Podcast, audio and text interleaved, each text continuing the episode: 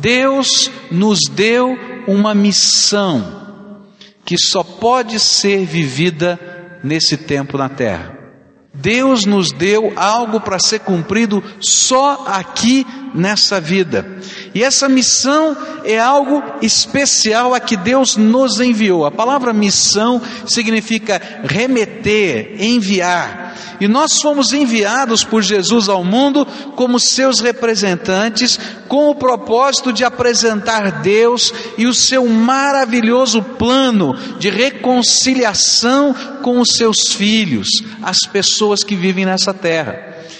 Deus nos criou a todos, mas nem todos estão na casa de Deus.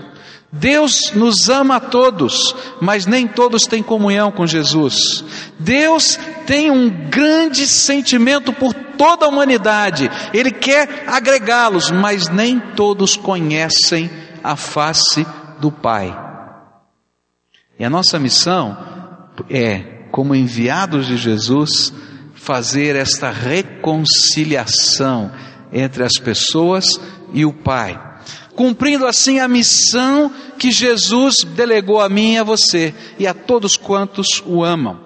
E eu quero me basear para pensar nisso em 2 Coríntios capítulo 5. Se você tem uma Bíblia, abre aí a sua Bíblia em 2 Coríntios 5, porque eu quero passear por esse texto, por esse capítulo, e eu quero dar aqui três razões pelas quais você deve se comprometer com a missão de falar de Jesus a outras pessoas. Algumas pessoas é, se sentem constrangidas, negativamente falando, em falar do amor de Deus. Porque às vezes a gente entende que quando a gente está falando do amor de Deus para alguém, que a gente está querendo gerar prosélitos, trazer pessoa de uma religião para outra religião. Mas quando a gente fala com o sentido dessa missão que eu quero apresentar para você, é muito maior do que você está pensando na religião A ou religião B. 2 Coríntios 5, versos 9, 10 e 11 dizem assim: Porém, acima de tudo, o que nós queremos é agradar o Senhor, seja vivendo nosso corpo aqui, seja vivendo lá com o Senhor, porque todos nós temos de nos apresentar diante de Cristo para sermos julgados por Ele e cada um vai receber o que merece, de acordo com o que fez, de bom ou de mal na sua vida aqui na terra. Sabemos o que quer dizer temer ao Senhor e por isso procuramos levar as pessoas à verdade. A primeira razão por que você deve ser comprometido com Deus para falar do amor de Jesus a todos os homens não é porque você é membro de uma igreja A ou B. Não é porque você está buscando adeptos. Mas porque Deus coloca em você uma nova percepção da eternidade. E essa percepção da eternidade gera dentro do seu coração algo que a Bíblia chama temor do Senhor. A gente diz assim, mas a gente tem que temer a Deus. Deus não é amor. Deus não é pai. Mas a gente tem que temer a Deus.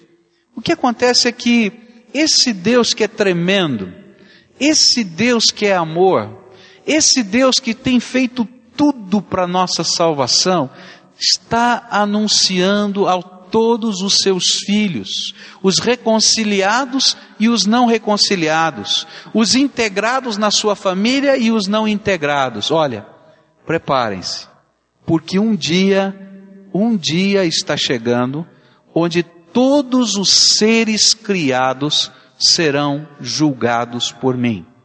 A palavra de Deus nos diz, lá no Apocalipse capítulo 20, que vai haver um dia onde o trono de Deus vai ser revelado, e todas as pessoas e todos os seres criados e toda a criação vai ser julgada. E que naquele dia Satanás e os seus demônios todos serão lançados naquilo que a Bíblia chama de o lago de fogo e enxofre. Mas não somente Satanás e todos os seus demônios, mas a Bíblia diz que todo aquele que teve a oportunidade de se reconciliar com Deus, de fazer parte da família de Deus, de ter comunhão com Ele, de adorá-lo, e por qualquer razão não viveu isso, será lançado junto com Satanás e os seus demônios naquele lugar.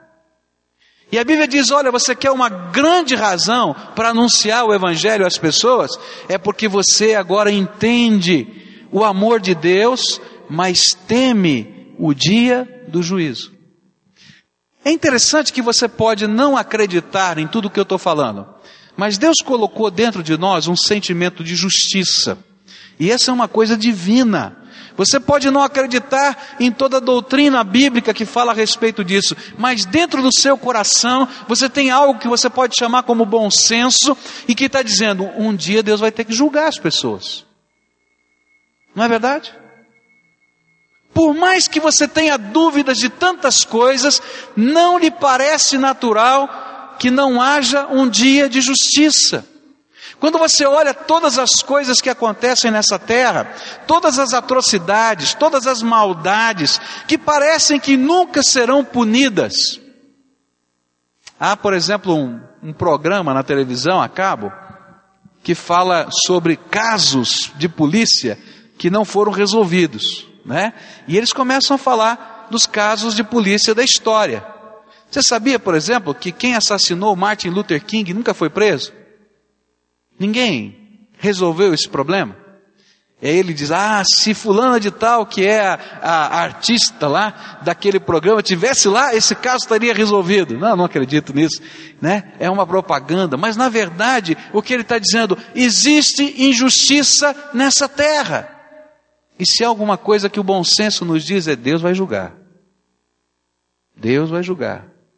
E a Bíblia está dizendo o seguinte: olha, se você que já conhece o amor de Deus, o poder de Deus, e conhece a palavra de Deus, crê que vai haver um juízo eterno e que Deus vai julgar todos os homens na face da terra e todos os seres criados.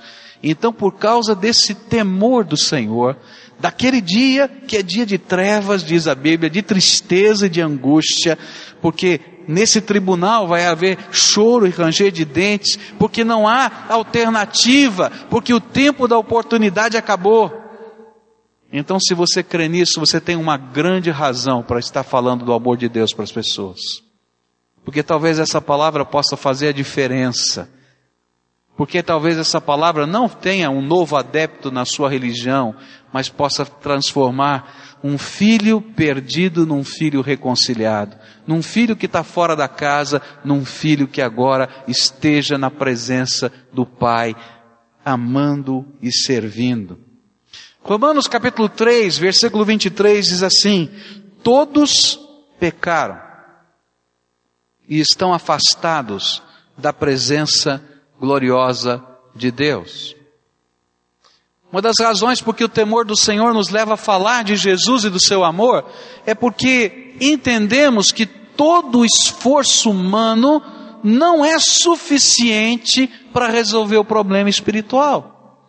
Você pode estar buscando se aproximar de Deus de todas as maneiras inteligentes, fazendo boas obras, fazendo tudo direitinho, mas a Bíblia diz que não dá, tem um buraco no teu coração. E se eu fizesse um gráfico aqui, eu diria para você que existe um abismo entre você e Deus. É isso que Jesus veio fazer, essa obra de reconciliação. E a única maneira de a gente atravessar esse abismo é quando a cruz de Jesus é colocada como ponte. Por isso, a gente tem que falar de Jesus, porque Ele é o único caminho que nos leva à presença de Deus. E todos necessitam desse caminho, porque não tem uma pessoa sem pecado nessa terra. A Bíblia vai nos dizer ainda em Atos 4, versículo 12: a salvação só pode ser conseguida por meio dele, Jesus pois não há no mundo inteiro nenhum outro que Deus tenha dado aos seres humanos por meio do qual possamos ser salvos. Querido, sabe, a religiosidade não nos leva à presença de Deus. A época da história humana mais religiosa foi a Idade Média e é chamada de Era das Trevas. E em nome da religião, e em nome da fé, e em nome da religiosidade, verdadeiras atrocidades aconteceram.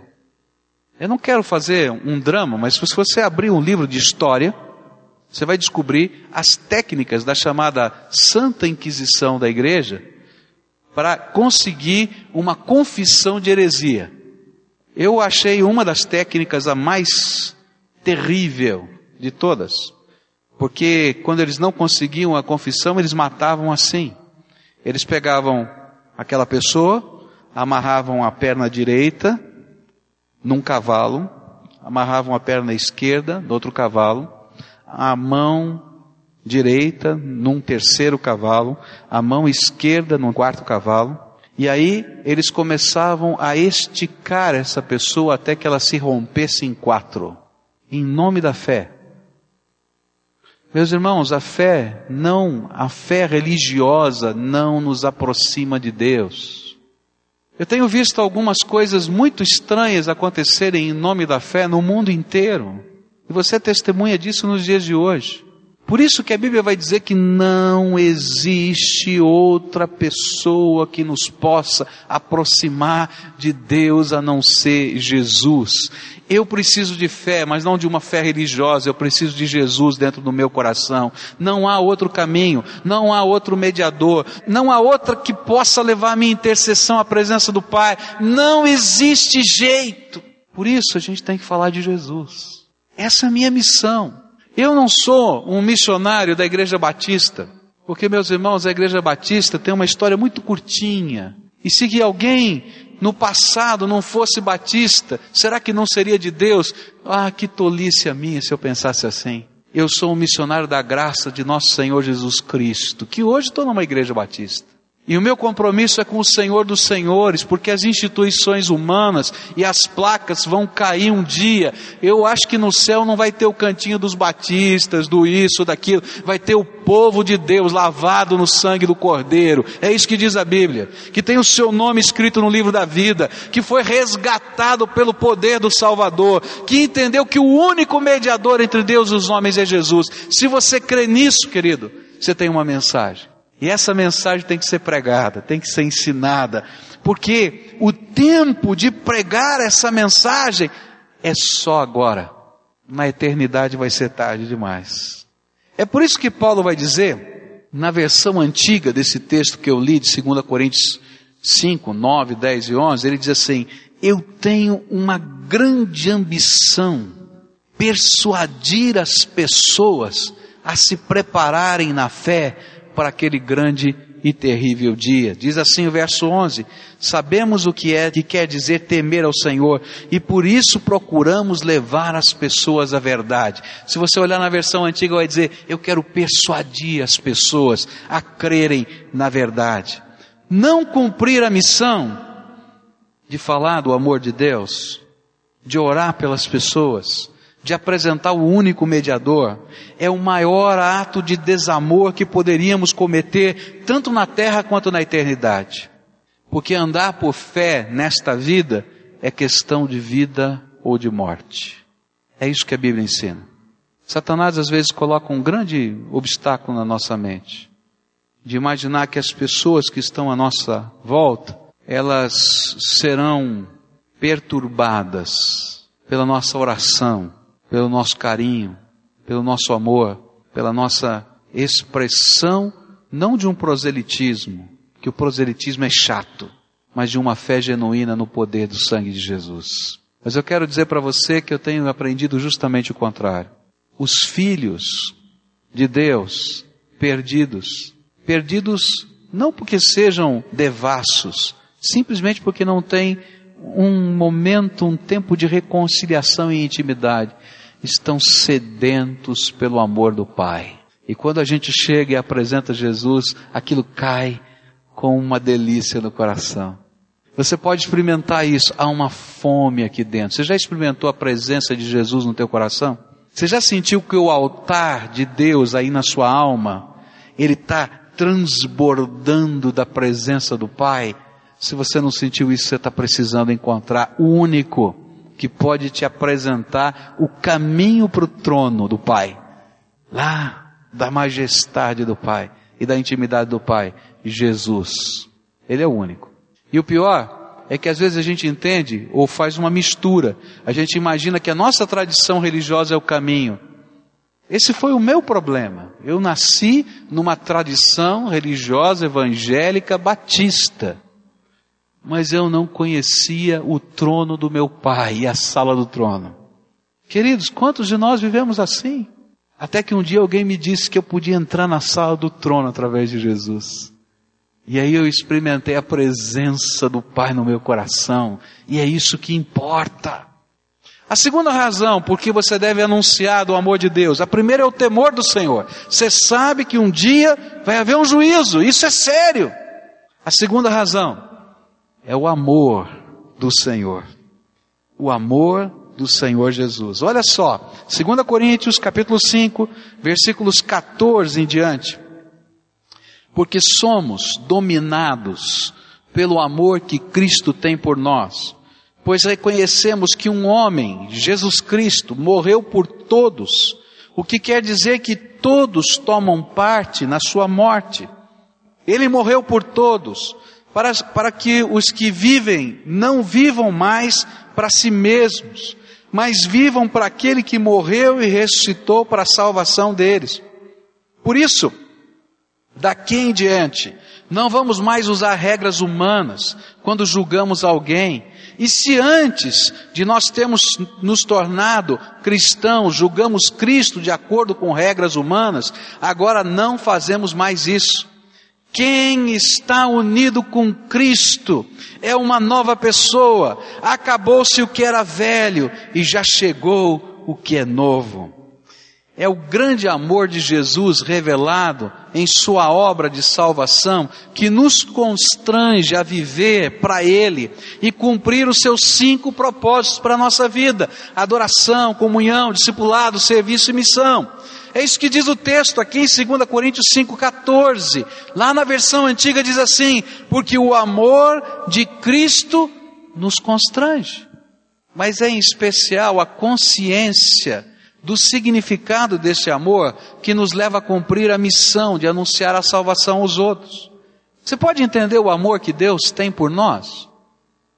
Algumas pessoas dizem assim, pastor, eu não consigo entender um Deus de amor que um dia vai julgar todas as pessoas. Você já parou para pensar nisso? Como é que dá para conciliar a justiça de Deus e o amor de Deus? Para nós parece tão complicado, não é? Como é que dá para conciliar amor e justiça? Mas esse é o tempero que a gente vive dentro da nossa casa todo dia. Você quer saber? Se você perguntar para qualquer orientador familiar, qual é o tempero para a criação de um filho saudável nesse mundo?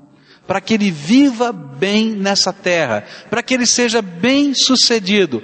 A maioria dos estudiosos vão chegar à seguinte conclusão: 50% de amor e 50% de justiça.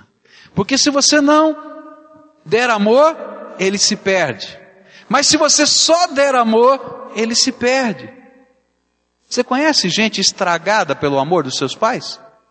Que não tem responsabilidade, que não para em emprego nenhum, que briga com todo mundo, que sempre é acobertado por um amor que não incide ou não trabalha a responsabilidade? Eu conheço muita gente. Agora, se você olhar para essa mesma família e encontrar nessa terra uma família que só trabalha justiça, não tem perdão, não tem graça, não tem conserto, tudo aqui na lei, tudo é forte, você vai encontrar uma família estragada, amedrontada, arrebentada, sem esperança. Não é verdade? Então eu quero dizer para você que Deus é o melhor pai que pode existir na terra. Ele é 50% amor e 50% justiça. Por isso ele está dizendo: olha, ainda que eu ame profundamente, eu também sou justo com todos os meus filhos. Porque se ele amasse mais você, que a quem você está prejudicando com o seu estilo de vida, ele estaria sendo infiel no seu amor com o outro filho dele a quem você prejudica. Entende? E aí eu começo a entender como é que funciona essa reconciliação. E aí eu começo a entender a grandeza do amor de Deus. Um dia Deus olhou para mim e para você e entendeu que nós estávamos perdidos. Nós éramos os filhos que às vezes cheios de religião, não entendíamos nada de graça, nem poder de Deus, nem presença dele, nem tínhamos intimidade com ele. E a Bíblia diz que ele nos amou. Ele nos amou e disse: Eu tenho que fazer alguma coisa. Isso não pode ficar assim. Tem que haver uma intervenção. E ele entendeu que essa intervenção não podia ser de anjos. E esse é um outro princípio para a nossa vida. Queridos, quando você vê um problema na vida do seu filho, não delegue, não delegue, não delegue. Presta atenção no que eu estou falando. Não delegue a missão de curar as feridas da alma dos seus filhos a quem quer que seja, nem para o vovô, nem para a vovó, nem para o tio, nem para a titia. Vai lá você, papai, vai lá você, mamãe. Vocês são os emissários de Deus para isso. E Deus cumpriu exatamente isso. Ele olhou para os seus filhos perdidos e ele não delegou aos anjos, ele não delegou aos profetas. Sabe o que ele fez? A Bíblia diz que ele se esvaziou da sua glória ele se privou do seu poder.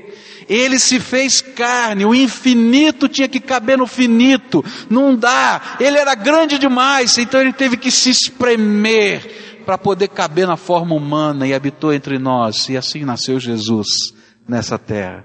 Sabe por quê? Porque Deus me amou. E gente, ele habitou aqui nessa terra. Você pode imaginar a tecnologia do céu? Hum. Eu vou falar do poder de Deus, mas se você quiser, imagina a tecnologia do céu. Tecnologia do céu é um negócio tão sério, tão sério, que Deus diz assim: haja luz, e o universo explodiu, e os sóis começaram a brilhar, e as estrelas começaram a se acender, simplesmente porque na tecnologia do Todo-Poderoso ele disse: haja luz. Você imaginou esse Deus se fazer homem? Se esvaziar da sua glória, viver na Palestina de dois mil anos atrás, que nem banheiro com água encanada tinha. Só por amor. Só por amor. Mas não parou aí, gente. Ele sabia que os meus pecados e os seus pecados faziam uma barreira irreconciliável. Irreconciliável. Não haveria boa obra na face da terra feita que poderia pagar o preço dos nossos pecados. E ele disse: Eu amo meu filho, eu amo você, eu amo você, eu amo você, eu amo aquele que você nem sabe o nome, porque também é amado de Deus. E sabe o que ele fez? Ele disse assim: Eu vou pagar o preço dos seus pecados. E nesse texto de 2 Coríntios, capítulo 5, há uma expressão fortíssima que os teólogos discutem até hoje. Eles dizem assim: e Jesus, que não tinha pecado, se tornou pecado por nós. Alguns teólogos dizem que aquilo que matou Jesus e que fez com que Jesus morresse muito mais cedo do que qualquer ser humano crucificado, não foram os cravos que o pregaram naquele madeiro, mas foi naquele momento em que Deus Pai, Deus Filho e Deus Espírito Santo estavam trabalhando juntos para a nossa salvação. E a Bíblia diz que todo o pecado da humanidade foi lançado sobre Jesus e ele teve o seu coração explodido. Alguns estudiosos dizem que aquilo que matou Jesus foi que o seu coração explodiu dentro dele. E eles fazem, claro que isso é uma conjectura, ninguém pode provar, mas alguns biólogos mostrando os sinais do que aconteceu logo depois que ele expira, o seu sangue já está coagulado, já tem água e sangue separado, furam-lhe o lado e assim acontece, e todas as coisas que vão sendo descritas ali dizem: olha, o que aconteceu foi que o coração de Jesus explodiu.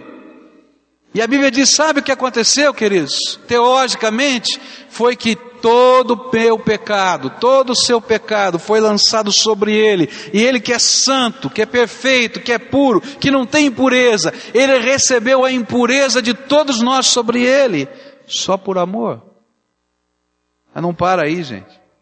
A Bíblia diz que Jesus desceu naqueles três dias antes da sua ressurreição ao Hades, ao inferno, e ele foi lá por mim e por você. Ele desceu lá por mim, porque ele se fez pecado por nós. E no terceiro dia, quando ele ressuscitou, sabe o que ele faz? Ele traz nas suas mãos as chaves da morte e do inferno, para que todos aqueles que o busquem, que o adorem, que queiram reconciliação com ele, não precisem ir para aquele lugar. E ele tem nas suas mãos essas chaves. Ele ressuscitou ao terceiro dia, e por isso ele se transformou no nosso Salvador e nosso Redentor. E não parou aí, ele passou 40 dias com seus discípulos, e durante aqueles 40 dias ele disse: Gente, eu vou dar para vocês uma missão. Vão por todo o mundo e preguem o Evangelho a toda criatura, para que todo aquele que nele crê, naquilo que eu estou fazendo e naquilo que eu estou preparando, tenha a vida eterna. Meus queridos, a gente tem que pregar o Evangelho, primeiro pelo temor, porque a gente sabe o que significa o dia do juízo. Mas a gente tem que pregar o Evangelho segundo pelo amor. O amor de Jesus tem que constranger o teu coração. E sabe o que esse texto diz? É uma coisa tremenda. É que esse amor de Jesus, ele não tem apenas dimensões cósmicas e eternas. Mas quando esse amor de Jesus entra na nossa vida, ele tem dimensões temporais. Tremendas. Na dimensão cósmica, nós podemos ter comunhão com Deus por toda a eternidade. Mas sabe o que acontece quando a gente tem comunhão com Deus? Agora, a nossa vida passa a ser transformada pelo poder de Deus. E é por isso que o apóstolo Paulo vai dizer que as coisas velhas já passaram e tudo se fez novo. Eu me torno uma nova criatura com novos valores. Sabe por quê? Porque a dimensão cósmica entra na dimensão terrena e faz habitação dentro do nosso coração e ele nos transforma pelo seu poder. Gente, coisas que pareciam uma sina, e para alguns até eram, porque estavam debaixo do poder de Satanás, entra o poder de Deus e quebra as cadeias, e arrebenta, e transforma. Gente que a pessoa diz, olha, não dá, não funciona. Vem a graça de Deus e faz diferença. E aí, se você entende essas coisas, o amor de Deus que transforma precisa estar nos seus lábios. E você precisa caminhar com essas pessoas e ajudá-las. É isso que a palavra de Deus ensina. Existem tantos outros textos que não vou poder ler agora. Mas Ele está dizendo para você que você pode ser uma nova pessoa e só o amor de Deus por nós nos transforma e nos resgata. Se não fosse o amor de Deus na minha vida, quanta coisa Deus tem resgatado no meu coração. Se não fosse o amor de Deus na minha história, em coisas pequenas e em coisas grandes, no sustento da nossa casa, se não fosse o amor de Deus, não fosse o amor de Deus abrindo portas que Ele preparou, eu nunca vou me esquecer do dia com 16, 17 anos de idade, eu fui convidado para falar com o redator-chefe do jornal Estado de São Paulo, que na época era o mais forte meio de comunicação de São Paulo. Eu fui levado pelo meu chefe de empresa. Eu era um garoto, trabalhava como auxiliar de escritório. E ele disse: Você precisa falar com uma pessoa. Me pegou pela mão, me levou lá ao redator-chefe. E aquele homem ficou me ouvindo durante uma hora. Um garoto de 16 anos. Sabe por quê? E ele chorava. Porque eu estava falando para ele do que Jesus estava fazendo na minha vida com 16 anos. Jesus é poderoso, gente. Ele muda a nossa história. As marcas que poderiam ser marcas de desgraça, ele transforma em marcas de bênção, porque Ele é o Deus Todo-Poderoso. Todo-Poderoso. Todo-Poderoso. E sabe, ele não estava recebendo o garoto de 16 anos.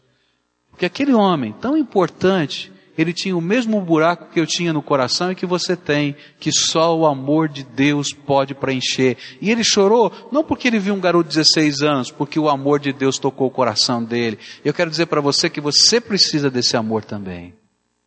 Você quer uma razão para pregar o Evangelho? Fala desse amor. Porque as pessoas estão precisando desse amor de Deus. E a última coisa, última razão que eu quero apresentar a você hoje, vai no final desse texto, versículos 18 a 21. Tudo isso é feito por Deus, o qual por meio de Cristo nos transforma de inimigos em amigos dele. E essa é uma coisa tão forte, a gente não gosta disso. Quando eu sou um filho não reconciliado e fora da casa de Deus, o meu estilo de vida se torna um estilo de vida de inimizade para com Deus. Eu luto contra Deus. E Deus nos deu a tarefa de fazer com que os outros também sejam amigos dele. Essa é a nossa missão. A nossa mensagem é esta. Deus não leva em conta os pecados dos seres humanos. E por meio de Cristo, e só de Cristo, Ele está fazendo com que eles sejam seus amigos. E Deus nos mandou entregar a mensagem que fala da maneira como Ele faz com que eles se tornem seus amigos. Portanto, estamos aqui, falando em nome de Cristo, como se o próprio Deus estivesse pedindo por meio de nós. Em nome de Cristo, nós pedimos a vocês que deixem que Deus os transforme de inimigos em amigos dele. Em Cristo não havia pecado, mas Deus colocou sobre Cristo a culpa dos nossos pecados, para que nós, em união com Ele, vivamos de acordo com a vontade de Deus. Sabe, queridos, Deus nos deu uma missão. Eu e você somos embaixadores dele. Ele nos chamou para nós assumirmos essa missão, para que nós nos tornemos embaixadores da reconciliação, dos seus filhos que em rebeldia se afastaram dele, para que através de Jesus possam ser reconciliados e reintegrados à família de Deus. E esta é a missão que tem uma tremenda abrangência, pois nos leva às pessoas do meu mundo pessoal. Olha só esses textos da palavra de Deus. Volte para casa. Conte o quanto Deus lhe fez Assim o homem se foi anunciando na cidade inteira o quanto Jesus tinha feito por ele. Eu gosto desse trecho.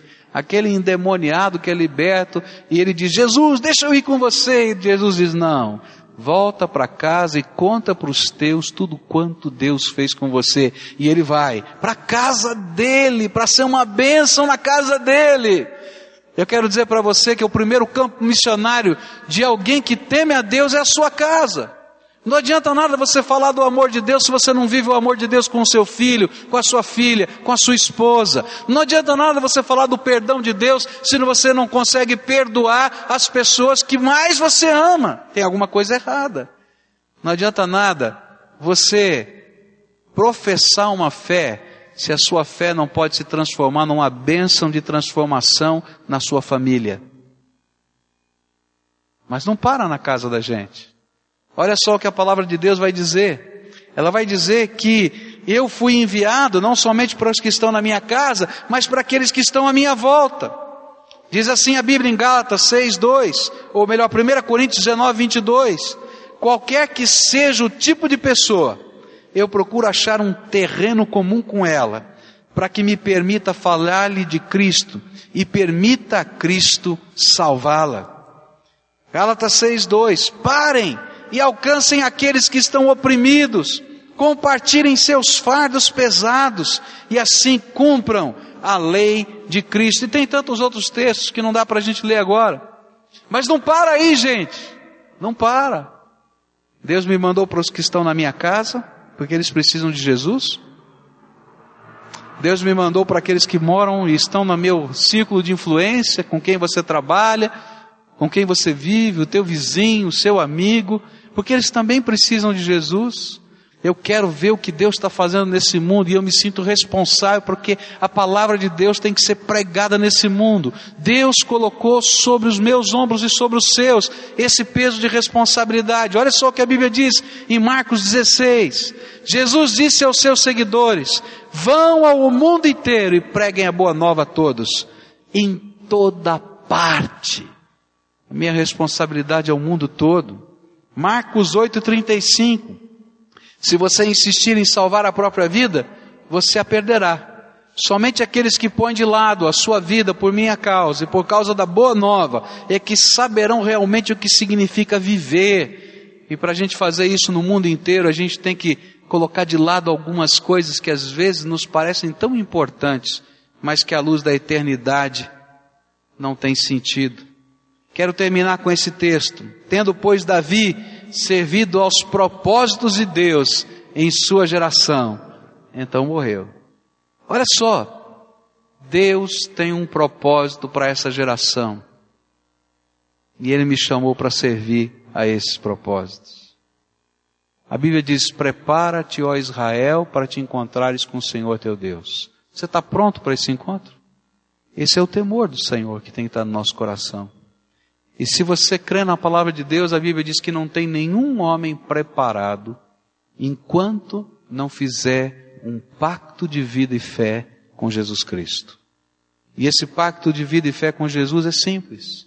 É quando a gente diz, Jesus, de hoje em diante, quem manda no meu casamento, quem manda na minha família, quem manda nos meus sonhos, quem manda no meu trabalho, quem manda no meu estilo de vida é o Senhor. E eu quero abrir a porta do meu coração para o Senhor entrar. Porque, meus queridos, uma fé que não mexe com a nossa vida, a Bíblia diz que é morta. A Bíblia diz, a fé que não se transforma em ação, em obras, é morta. E tem muita gente dizendo que crê em Deus, mas não deixa Deus transformar a sua vida. Tem que haver alguma coisa nova nessa vida. Tem que haver uma transformação. E isso vem da presença de Jesus aqui dentro. E sem Jesus, queridos, nós estamos perdidos.